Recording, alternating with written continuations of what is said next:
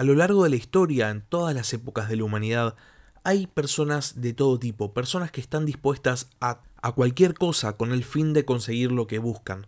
Hay personas que persiguen la grandeza, hay personas que se guían por el honor, hay personas que son motivadas por su ambición y también hay personas simples. Hoy vamos a hablar sobre alguien que pertenece a este último grupo, quizás el más simple de los romanos, Marco Antonio, una figura histórica que ha fascinado a muchísimas generaciones precisamente por su simpleza en su pensamiento. No era un político inteligente, no era un ciudadano ambicioso, era sí un buen general, pero no era el mejor general de Roma, y sin embargo, siendo el tipo simple que era, y tal vez de manera improbable para sus contemporáneos, logra llegar hasta la última etapa de la lucha por el poder final en Roma enfrentándose nada más y nada menos que a Cayo Octavio. Sean bienvenidos a la Barba Roja de Barba Roja, un espacio para hablar sobre curiosidades de la historia.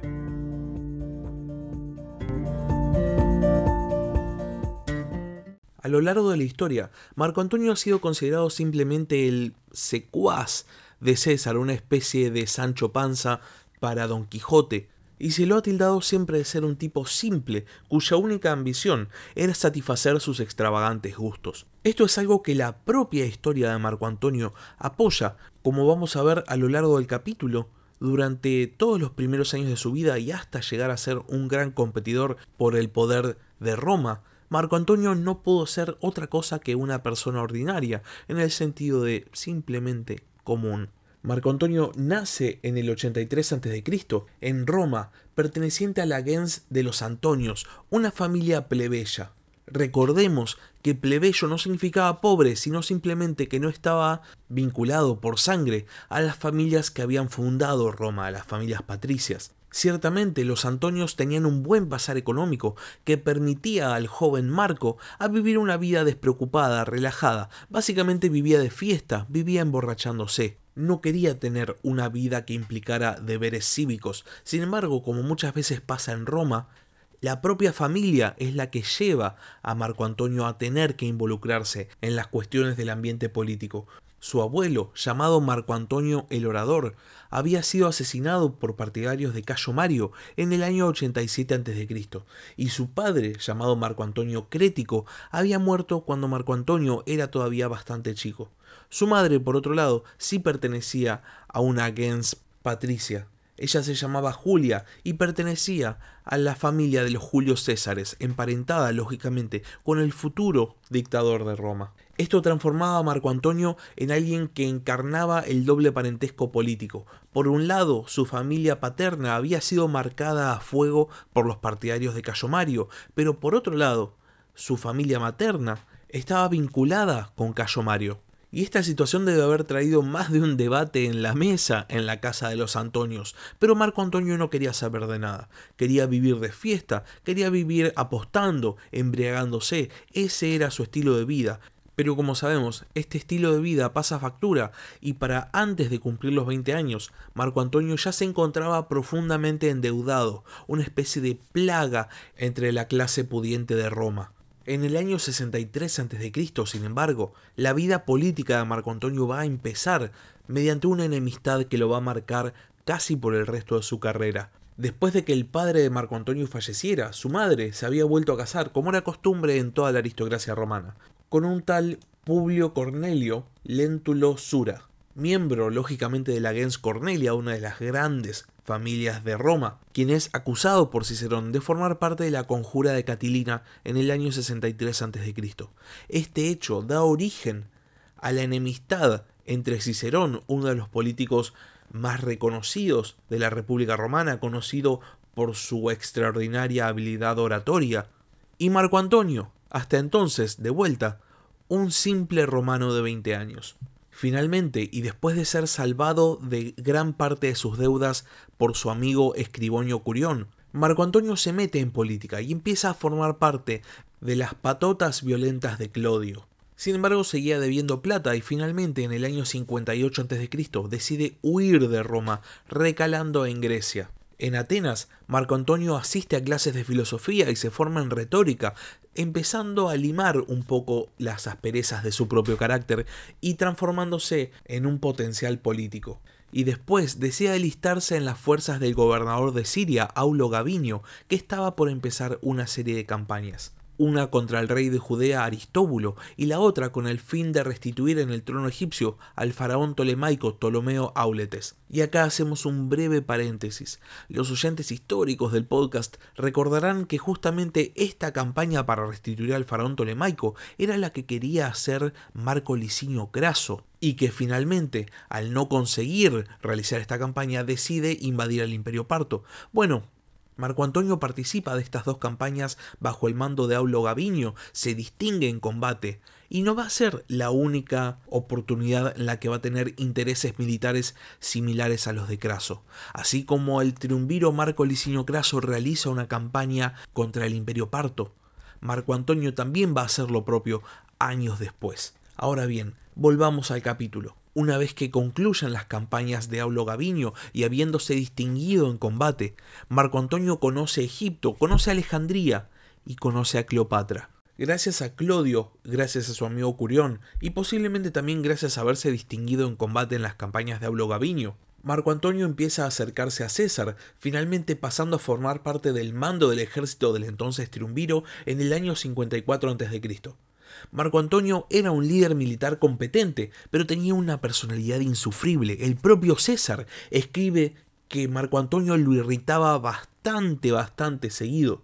Sin embargo, más allá de que Antonio pudiese ser insoportable, César era un político muy pragmático y si alguien era competente en su tarea, lo iba a mantener. Y de esa manera Marco Antonio se transforma en una especie de protegido de César, casi era el perro de César. César nada más tenía que apuntar al lugar y Marco Antonio iba a ir comandando sus tropas e iba a morder al enemigo. Gracias a este apadrinamiento de César, Marco Antonio sube rápidamente en las magistraturas de la República siendo cuestor en el año 52 a.C., augur en el año 50, y finalmente, siendo posiblemente su papel más conocido, se transforma en tribuno de la plebe en el año 49 a.C., en el momento en el que la Segunda Guerra Civil Romana estaba a punto de comenzar. César confiaba plenamente en Antonio y por este motivo lo nombra su vocero ante el Senado a la hora de formular sus exigencias antes de cruzar el Rubicón. Marco Antonio es expulsado de Roma por parte del Senado y es esta expulsión más la condición de Antonio de ser tribuno de la plebe la que permite a César encontrar la excusa perfecta, la excusa política, para cruzar el río y dar inicio a la guerra civil.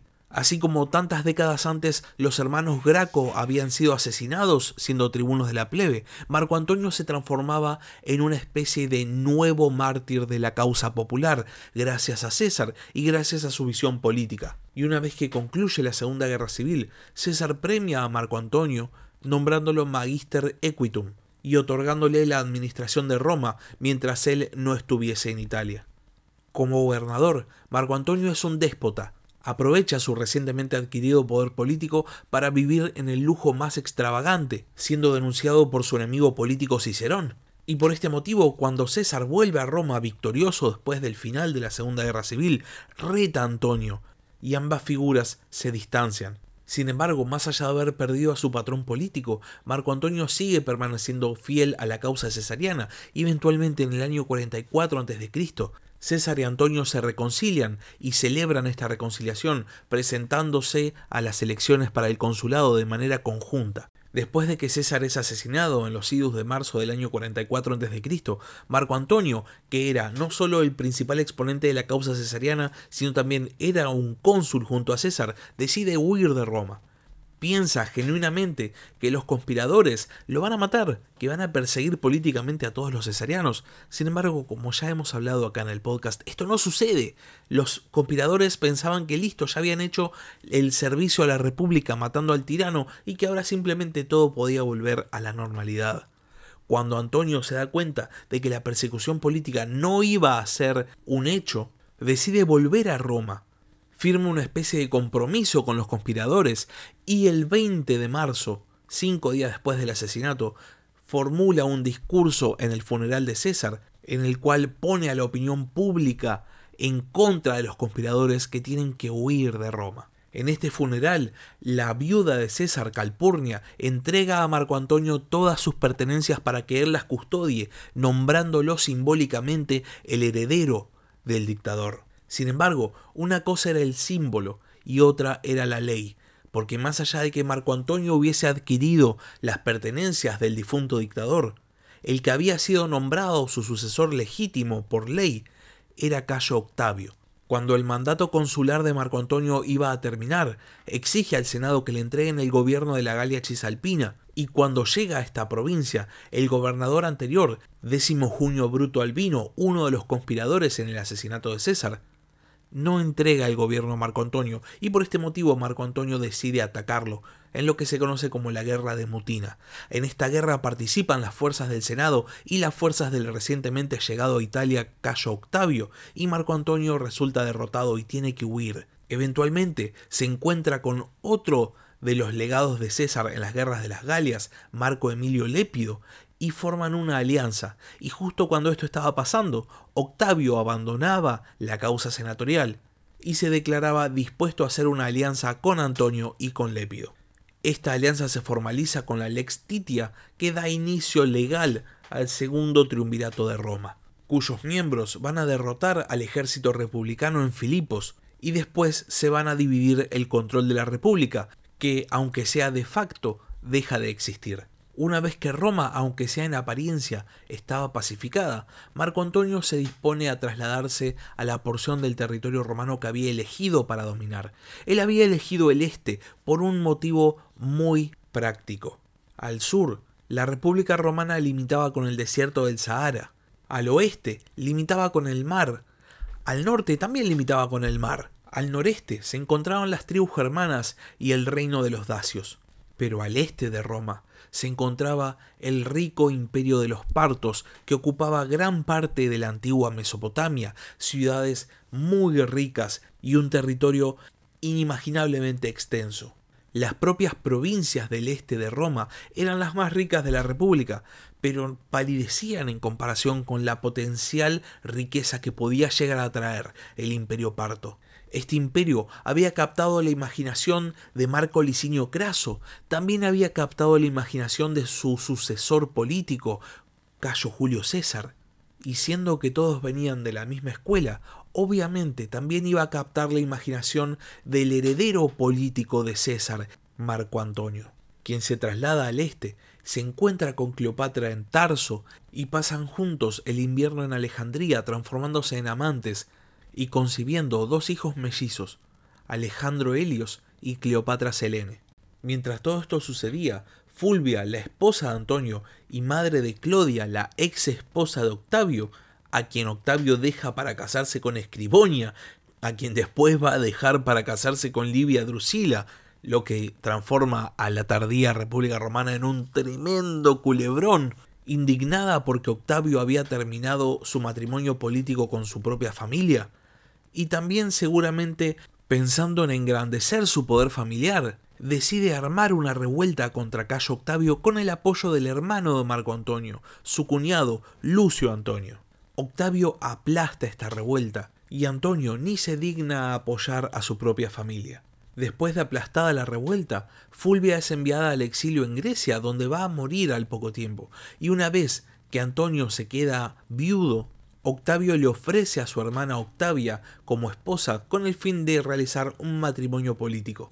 Antonio era en este momento el más fuerte de los tres triunviros y tanto Octavio como Lépido tenían eso bastante en claro. Antonio ve con muy buenos ojos este refuerzo de la alianza con Octavio, porque esto le permitía, ahora sí, poder realizar su campaña al imperio parto. Navega hacia Grecia junto con su nueva esposa Octavia, pero cuando se disponía a juntar sus tropas, estalla la guerra entre Octavio y Sexto Pompeyo. Antonio entiende rápidamente que Octavio no lo va a apoyar con tropas y entonces los dos triunviros se separan. Sin embargo, van a volver a acercarse por mediación de Octavia y van a ratificar esta reconciliación en un tratado llamado el Tratado de Tarento, en el cual prorrogaban la existencia del segundo triunvirato desde el 38 a.C. hasta el 33. Octavio pedía a Antonio barcos para que lo apoyara en su campaña contra Sexto Pompeyo, y Antonio por su parte pedía a Octavio el envío de tropas con el fin de apoyar su esfuerzo de invasión al imperio parto. Sin embargo, cuando estas fuerzas no llegan, Antonio de vuelta se ve decepcionado por Octavio y decide recurrir a viejas amistades. Viaja a Alejandría, donde Cleopatra le presta dinero para que reclute un ejército. Y ahora sí, finalmente, habiendo reclutado un ejército de casi 100.000 soldados, Marco Antonio traza un plan para invadir al poderoso y extremadamente rico imperio parto. Dentro del plan que traza Antonio hay una sola gran consideración, no repetir los errores de Craso. Nadie quiere una segunda batalla de Carras. Y por este motivo, en vez de entrar por la Mesopotamia, Marco Antonio decide hacer lo que Craso había ignorado en su momento, entrar por Armenia. Una vez que ya está en el reino armenio, obliga al rey Artabazdes a apoyar su expedición, obligándolo a darle una cantidad de soldados bastante importante, miles de soldados, y prosigue su camino. Sin embargo, una vez que abandona Armenia, Marco Antonio no se da cuenta de que cometió un error que es el de no asegurar la lealtad de Artabazdes dejando una guarnición romana.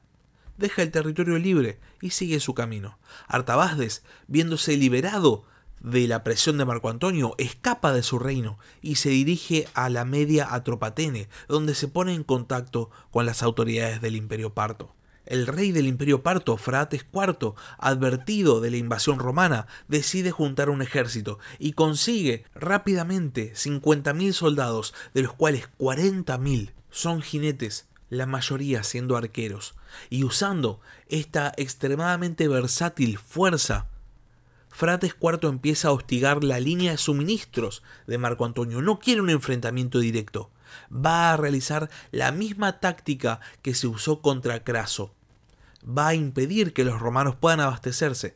Marco Antonio ve rápidamente cómo su línea de abastecimiento se rompe completamente. No le llegan suministros al ejército y tampoco le llegan los materiales necesarios para asediar las fortalezas partas. La campaña ya está perdida y todavía no se libró ninguna batalla. Viendo que no disponía de los medios para seguir con la invasión, Marco Antonio tiene que pegar la vuelta y volver hacia Siria. El tema es que ahora los partos tenían la ventaja y hostigan a las fuerzas de Marco Antonio que van cayendo de a cientos de soldados. Se calcula que hasta que logran salir del imperio parto, los romanos pierden 30.000 soldados en lo que se transforma en una derrota estrepitosa para Marco Antonio, en una campaña que no tuvo ni una sola gran batalla. Una vez que se encontraba en la seguridad de las tierras romanas, Antonio intenta comunicarse con Octavio y le pide que le envíe soldados, amparado en el Tratado de Tarento. El tema es que Octavio había entendido muy rápidamente que Antonio había cometido un error táctico y un error, al final, político. Se desentiende de este tratado y le envía un par de soldados, como para decir, ah, te mando algo. Antonio entiende el mensaje, recibe a los soldados, pero repudia a la hermana de Octavio como esposa y se la manda de vuelta. La alianza entre los dos triunviros restantes se había terminado. Octavio utiliza el repudio de su hermana como excusa para empezar a formar una coalición anti-antonina. Había muchos políticos en Roma que despreciaban completamente a Marco Antonio y estaban dispuestos a poner todos sus recursos con tal de verlo caer. Por otro lado, Antonio, que no se iba a quedar con la derrota, decide que necesita una conquista y realiza una campaña contra Armenia para castigar al rey Artabazdes ocupa gran parte del reino armenio, lo anexa a Roma y después vuelve a Alejandría, donde realiza una especie de parodia de un triunfo, siendo la primera vez que un desfile de estas características se realizaba fuera de Roma. Era un insulto para la sociedad romana.